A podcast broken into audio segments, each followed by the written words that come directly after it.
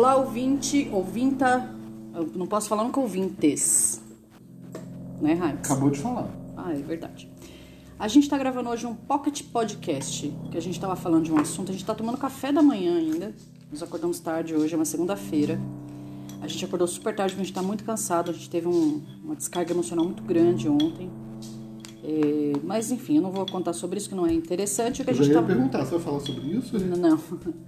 Que a gente estava falando era sobre como eu não acredito muito em signo, o Heinz sabe disso, mas como interfere e influencia eh, certas personalidades, como a minha e a da falecida esposa do Heinz, sobre as pessoas colocarem tudo.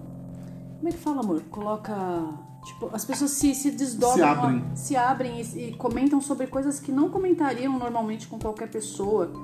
Isso acontece demais comigo e acontecia muito com a Denise também, a esposa falecida do Heinz. E coincidentemente nós somos do signo de touro. E aí a gente tava pensando que a gente assistiu um final, nesse final de semana, Erin Brockovich. Pra quem não assistiu ainda, é uma ativista americana. É um daqueles filmes assim que você precisa ver, né? É bom, é legal o filme, é bem bacana, é com a Julia Roberts, é uma, ela é muito boa, aquela moça linda, muito bonita, ela é uma excelente atriz. E aí ele mostra várias situações onde E eu ela achei descobre... muito bem encaixado escolherem a, a Julia Roberts para o papel, porque dá pra ver até pelas fotos recentes da Erin Brockovich Parece. que ela se vê como a Julia Roberts. Hum, parece sim. Não parece tanto, mas assim, ela se arruma, ela, ela sabe usar o corpo feminino que ela tem de uma maneira di- diferenciada. Assim, Tipo assim, lembrando, né? A pessoa não se veste pra ser estuprada, a pessoa veste pra causar um impacto. E a história é basicamente Né? que ela descobre um problema grave numa empresa americana, Ela tava desempregadíssima. estava desacreditada, com. E aí três ela, filhos. ela vê um escritório de advocacia que podia estar fazendo um monte de É que eu não coisa. assisti o começo do filme. Porque é um monte de, de advogado junto que né, sabe lei, entende das coisas e tal. E ela resolve que vai trabalhar ali. Ninguém deu um emprego pra ela nem nada, mas ela falou assim: olha só, eu vou trabalhar aqui. Se você quiser no final do dia, você me manda embora. Mas me dê a dignidade de me dar o dia de hoje de trabalho. E aí ela começa a causar no escritório, ela começa a mudar Ela, ela, ela coisa. falou assim: só não me faz implorar. Achei muito incrível isso. Achei muito bonito isso, porque é um papel que a Julia Roberts não tá acostumada muito. Assim, eu não me lembro dela fazendo isso muito.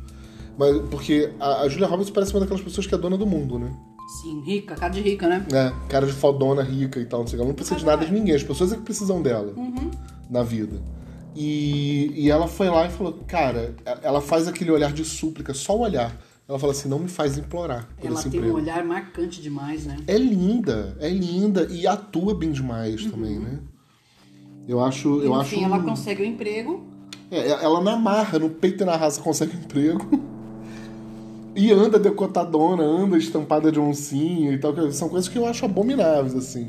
Piruaça. Geralmente as pessoas que fazem isso têm uma falha de caráter grave. Eu acho isso. Eu, eu acabo até tendo não... um Eu sou a preconceito. recorte, eu sou a É. recorte. Eu já usei oncinha, hein? Olha.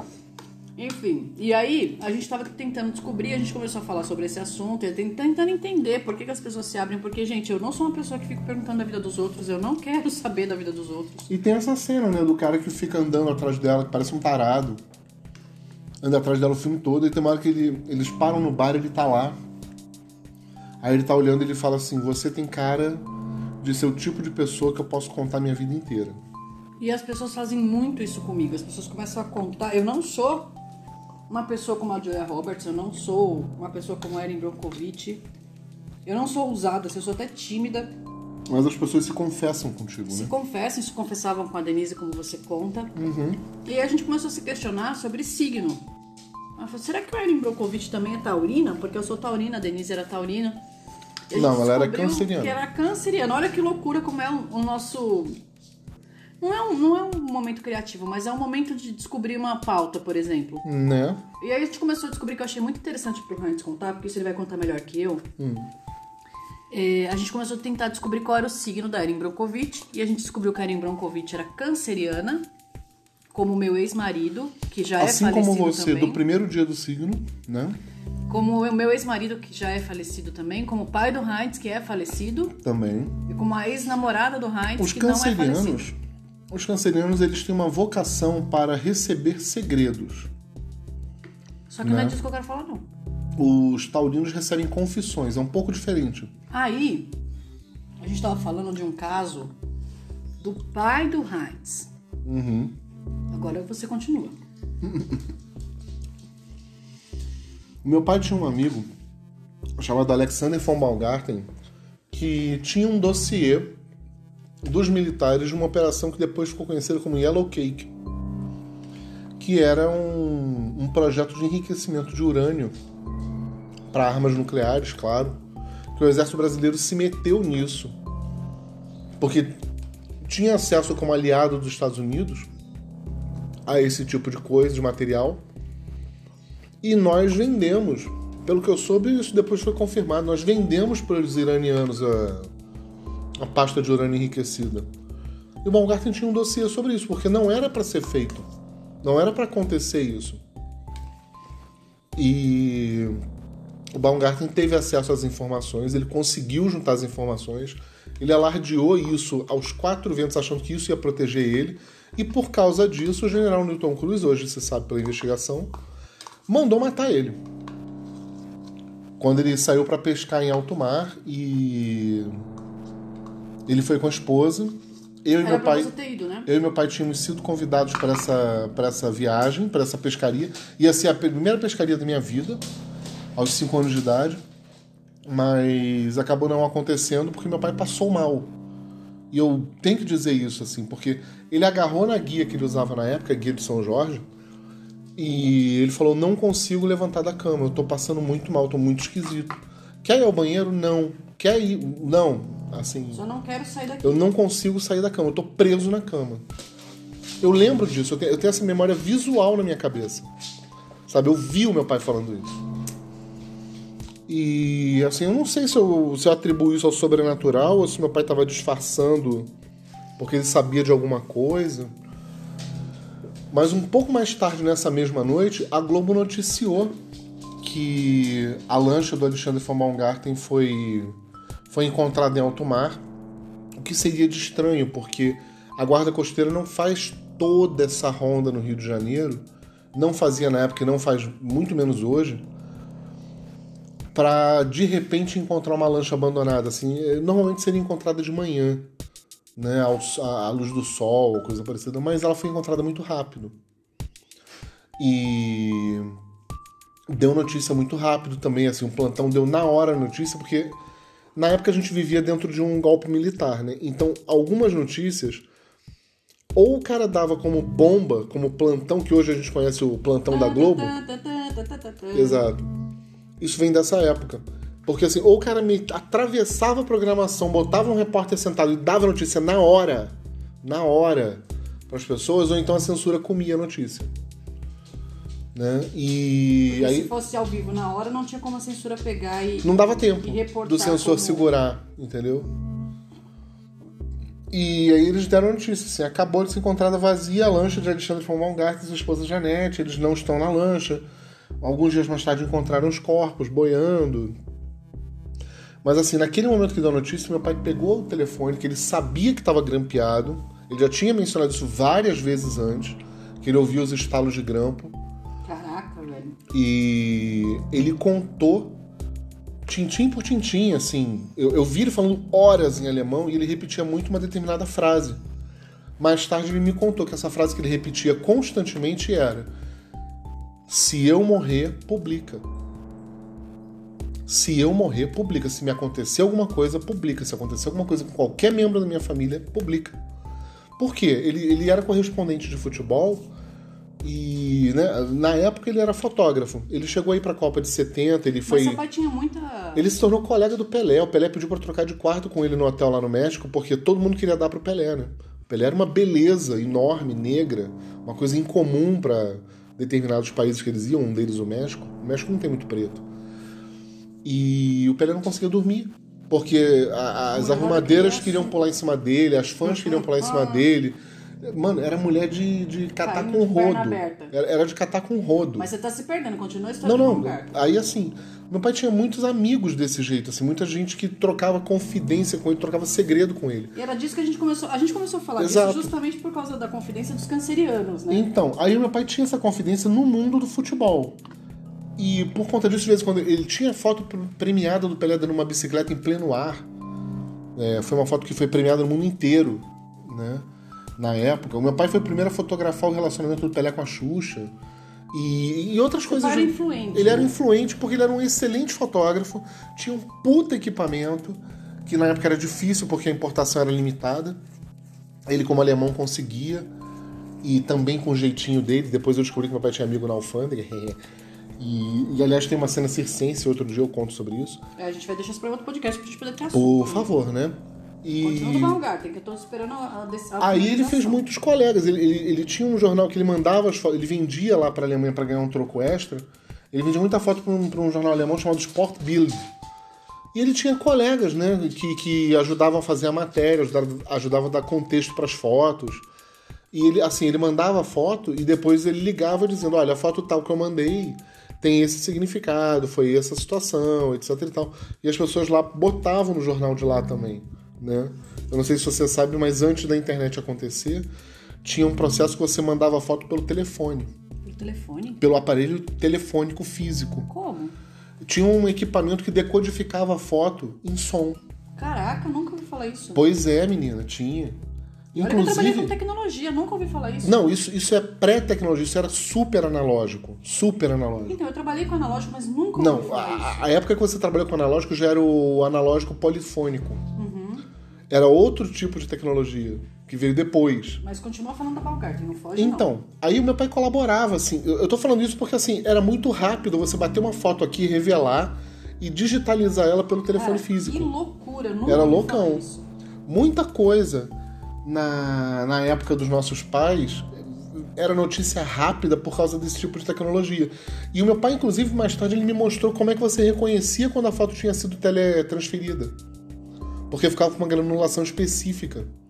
Que mais tarde seria o fax, por exemplo. Pois é, quando você começou a falar, eu achei que era fax. É, o, o, o- o precursor do fax era isso. Aí ele, ele tinha esses colegas no Sport Build, né? E na hora que deu merda, o Alexandre von Baumgarten tinha deixado uma cópia do dossiê com meu pai. Pouca gente sabia que era o meu pai que era a pessoa que tinha a segunda cópia, mas o é Baumgarten seu pai tinha falava. rodado também, né? É. Meu- o Baumgarten falava pra todo mundo: olha, se me Alguém acontecer sabe. alguma coisa, eu tenho uma cópia. Não adianta me matar porque tem uma cópia, eu vou divulgar. E a cópia tava com meu pai. É, só pra dar uma ideia, algumas vezes eu fui buscado na porta do colégio por, abre aspas, amigos do meu pai e da minha mãe que me deixavam intacto em casa. Mas só pra lembrar que podia ter acontecido alguma coisa horrível comigo. Sabe? Então, assim, meu pai e minha mãe viveram muito tempo esse medo também. Assim, eles não podiam fazer muita coisa que chamasse atenção por conta disso. E, e- e não podiam fazer um ataque direto ao meu pai porque ia ficar muito óbvio, mas faziam isso assim: olha, pode acontecer alguma coisa. Lembra, lembra que você tem família, lembra que você tem independente. Coisa- aquelas coisas que a gente vê em filme, né? É. Que o pessoal que Mas no, no meu filho, caso, não, não era nada bruto, sabe? Era uma coisa assim: olha, eu vou te levar em era casa. velado, né? É, eu vou te levar em casa. E me deixava super inteiro em casa, me dava sorvete no caminho, sabe? Porque a pessoa, assim, o meu pai e minha mãe, com certeza, eles viam assim: caraca, mano, ele levou meu filho pra tomar um sorvete. Podia ser tão horrível isso.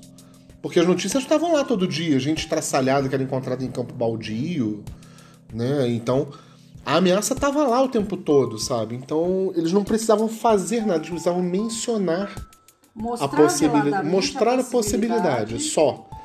Com todo esse cu na mão, quando o Baumgarten morreu, meu pai pegou o telefone, ligou para a Alemanha com o telefone grampeado e começou a falar só em alemão. Era meio da madrugada, então até o intérprete entender do que, que ele estava falando, o que, que ele estava dizendo. um intérprete que pudesse... Porque o meu pai ditou de cabeça muita coisa. Ele leu o dossiê rapidamente, ele sabia o que, que era mais ou menos, ele sabia onde pesquisar as deixas, as, as pistas do, do, para reconstruir o dossiê se precisasse. Ele passou tudo isso por telefone durante horas. Quando entenderam a merda que ele estava fazendo, não dava mais para evitar, porque se cortasse ia ser pior, porque o principal já tinha passado. foi... Como bom repórter, ele resumiu máximo que ele pôde. Ele foi inteligente. É, ele foi sucinto. O repórter naquela época tinha que ser uma pessoa de muita tenacidade muita inteligência. Sagaz, né? É muita sagacidade, exatamente. Tinha que, ter uma, tinha que ter uma malandragem que eu, pessoalmente, eu nunca tive. Seu pai era carioca do, do Gema. Do Gema. O papai era carioca do Gema. Ele era malandrésimo, assim. E andava em qualquer círculo, né? Toda a sociedade sabia que era meu pai, porque na época precisava de um- uma pessoa que nem ele pra bater foto. Não tinha Instagram, né? Então era muito difícil pegar meu pai pelo rabo, assim, sabe? Ele não deixava rabo. A lembrança que eu tenho do encerramento dessa história foi o Caco Barcelos, na época moleque, indo na casa do meu pai. Eu vi isso de longe, eu não podia chegar perto. Conversando com meu pai na garagem do prédio da gente, vazia. Papapi, papapá, perere pão duro, porque tinha rolado esse borogodó todo. Aí a Globo mandou o Caco Barcelos, na época, um foca, para pegar o depoimento do meu pai e guardar em algum lugar. Que eu não faço a menor ideia de onde é que seja. Ele nunca falou sobre isso. A maior referência que teve dessa história toda foi Alexandre Garcia num livro dele chamado Os Bastidores do Poder, que menciona rapidamente um trecho da história, dizendo que meu pai estava perto da, do conhecimento dessa história. E acusando, o Alexandre Garcia fez isso, eu não sei se é verdade ou não, mas pode ser, né? ele sabe mais do que eu, eu não sei nada. Ele acusava o Baumgarten de ser parte da estrutura do governo que vendeu o urânio. Por isso que ele sabia da história. Ele era um dos negociadores do, da Operação Yellow Cake, né? O Hans tá mastigando aqui pra falar, vou, vou, vou dedar. O negócio maluco. Você se distraiu com seu Instagram. Não, aí eu falei, pô, fala uma alguma cliente. coisa aí que eu tô só tagarelando, eu quero comer. Não, é que eu tô atendendo uma cliente. Tá, tá bom. É verdade, eu tô atendendo uma cliente, garoto. O Renan Bela Atelier não para. Graças a Deus. Mas o que eu achei interessante foi como essa história chegou até aqui. Porque a gente começou a viajar na maionese de, porra, mas por que, que as pessoas falam tanto com a gente? Porque a gente foi um- teve um, um- um processo esse final de semana que desgastou muito emocionalmente a gente. E aí a gente tava falando, falei, cara, mas tem hora que as pessoas falam umas coisas que a gente não quer Elas se abrem, né? elas se abrem, eu não tô afim de ouvir nada, eu não, não sou uma pessoa de... de- eu- e eu sou uma pessoa de guardar segredos, eu não gosto de contar segredos de ninguém. Porque eu acho que o segredo de uma pessoa é dela. Hum, já me contaram segredos de uma pessoa que eu jamais eh, revelei pra ninguém, que era uma coisa que se eu falasse, tipo, mano, era uma fofoca, sabe? Isso que, além de eu não gostar de fofoca, eu acho que essa história pertence a ela e não foi ela que me contou, foi uma terceira pessoa que me contou essa história, então eu não tenho direito de contar essa história porque veio enviesada. Eu não sei nem se é verdade, qual é a verdade dessa história toda, enfim. E aí a gente começou a falar sobre isso e a gente começou a lembrar de algumas coisas e lembrou do pai do Heinz. Aí ele tá pondo a mão aqui, o negócio para. Lembrou do pai do Heinz falando. E ele já tinha me contado essa história. Eu lembrei que quando eu fui. Assim, eu, eu sou uma pessoa meio surtada de segurança pessoal. Quando eu conheci o Heinz, eu fui procurar saber quem era ele, porque era um nome muito diferente. Ele fala que o nome dele é único no mundo. E é mesmo. Mas. E aí eu outra, né? fui eu procur- cheguei que nem um maluco, né? Chegou que nem um doido. E aí eu fui procurar saber quem era essa pessoa. Fiz uma, uma busca no Google, googlei o nome dele, óbvio. E engraçado que nessa, nessa gulgada que eu dei no nome do Heinz, veio parar a história do pai do Heinz. Essa história, se vocês procurarem Heinz Prelwitz no Google, vai aparecer essa história do Baumgarten. E eu falei, caraca, mas será que essa pessoa. Aí deu um. Falei, cara, será que o Heinz pegou o nome de um, de um famoso da história e, Né? colocou. E a- é, Dodói- um cara dodói que inventou. E colocou que- o nome dele, inventou que o nome dele era Heinz Prelwitz. Eu comecei a pirar a cabeça, assim, sabe? Então eu já sabia dessa história antes de eu, de eu conhecer mais aprofundamente o Heinz. Isso é porque a Renata não teve acesso à internet alemã, porque ela é fora do resto do mundo, ela é reservadíssima, até tem conexão, você tem que forçar a barra. É meio que quase é meio caminho de uma deep web para você entrar na Alemanha, porque eles têm uma privacidade de dados muito absurda. E mas se você entra lá nos noticiários alemães, nos, nos- nas redes de notícia alemã e tudo, tem matéria arquivada que chama meu pai de Vater der Brasilianer. Porque ele já tinha um olho de fotógrafo para esporte, para futebol especificamente, muito bom. Ao longo dos anos, ele foi sendo conhecido como o cara que. Ele era insider do futebol. Ele era aquele cara que sabia o bastidor do futebol. Então, quando aparecia um talento que merecia nota, meu pai era o primeiro a fotografar o cara. Olha o dom que meu pai desenvolveu. Por quê? Porque as pessoas confiavam o segredo para ele, mesmo quando não era para ser segredo. Quando era pra ser segredo. E daí a gente começou a conversar essa história. Eu falei, vamos gravar um pocket podcast, porque esse tem que não ser tá rápido. tão pocket assim, né? Não, mas tinha que ser rápido, porque a gente vai sair daqui a pouco de carro e eu não queria gravar no carro. E aí a gente começou a lembrar dessa história, o Heinz começou a lembrar dessa história. Eu falei, cara, eu lembro de eu ter comentado com você depois de um tempo que eu tinha visto essa história de vocês. E eu não sabia que era seu pai, eu não sabia que. Assim, era um nome. Na minha cabeça, eu falei, cara, será que o Heinz pegou um nome de alguém famoso na internet? Porque a história é famosa. Eu lembro desse Baumgarten, Teve não um ba- é. Teve um babado forte. Não é uma, um nome co- é incomum, é um nome O- bem, bem pesado o aqui em São do Paulo. assassinato do Baumgarten, o general Newton Cruz, ele pegou 15 dias de prisão domiciliar pelo assassinato do Baumgarten e da esposa. 15 dias. Pelo, pelo jeito que o corpo foi encontrado, ele foi torturado antes de morrer. E foi isso que o general Newton Cruz pegou, 15 dias. Não sei se tinha videogame na época, mas ele deve ter passado um tempo lendo revista em casa. Ele é vivo ainda? Aquele filho da puta? Não, não. Ele já morreu de velho. De velho, mas não preso. Nah. Mas isso é um papo para outro podcast. Essa história O do. general Newton Cruz, você pode pesquisar ele na, na televisão, que ele é o tipo do general linha dura, que o repórter fazia uma pergunta um pouquinho, um pouquinho desagradável pra ele, ele mandava o repórter calar a boca que ele per- perderia a licença de, de ser repórter, de chegar perto das pessoas, assim. Porque tinha que ter licença, crachá, né? Então, assim, o cara era muito ruim. Muito ruim, muito ruim. Ele era o tipo de coisa que a gente tinha que aprender a conter na sociedade. Se não reprimir, se não prender, se não punir, pelo menos a gente tinha que saber reprimir isso. Porque tem coisa que a gente não pode deixar solta no mundo. Eu acho que a gente tem um presidente que ilustra muito bem esse exemplo. Né? E tem coisa que não adianta você, ah, porque é justo, a gente tem que matar quem é bandido. Aqui, desculpa, amigo. Todo mundo vai ter um recorte próprio do que é ser um bandido. Todo mundo vai ter um recorte próprio do que tem que ser eliminado. Sim. Então não existe o tipo de pessoa que pode dizer qual é o que merece morrer, qual é o que merece viver. Né? Como Tolkien disse na boca do Gandalf no Senhor dos Anéis, se você não pode dar a vida, por que você se apressa em tirar ela dos outros? Né? Com essa reflexão, 22 minutos já. O Pocket pode. Mas eu achei interessante contar essa história do pai do Heinz. Achei muito legal. Muito legal mesmo. É, eu acho que eu vou até botar o título desse episódio como Dossiê Baumgarten. Porra! Co- Corajoso, hein? É, que se foda. Tô Toda nem coisa aí. da Creuza. Já tá na internet, velho. Ou repete para seis plataformas, agora é automático. Esse tipo de censura, felizmente, o ouvinte que tá aí acompanhando a gente não vai ter o privilégio, entre aspas, Entre aspas. de acompanhar. Mídias é, censuradas e, e caladas, a gente não tem mais como isso acontecer. Eu acho que não tem, é, não tem retorno isso, eu acho. Eu acho que tem retorno sim, porque a nova geração tá desprezando a liberdade. A que tem. possibilidade de, de acontecer, né? Ela não foi educada para entender o que, que Nunca significa nem essa passou liberdade. por isso, né? Não, é porque assim, tá lá o telefone, o que você usar nele vai ficar pro resto da vida. Né? Enfim, grosso modo é isso. A Renata recebeu um telefonema Alô? e eu vou encerrando por aqui. Um ótimo dia, ouvinte, muito obrigado. Eu ia programar esse podcast para sair outro dia, mas eu vou simplesmente botar ele no ar hoje. Um grande abraço, muito obrigado e segura o teu gato. Pau na preá.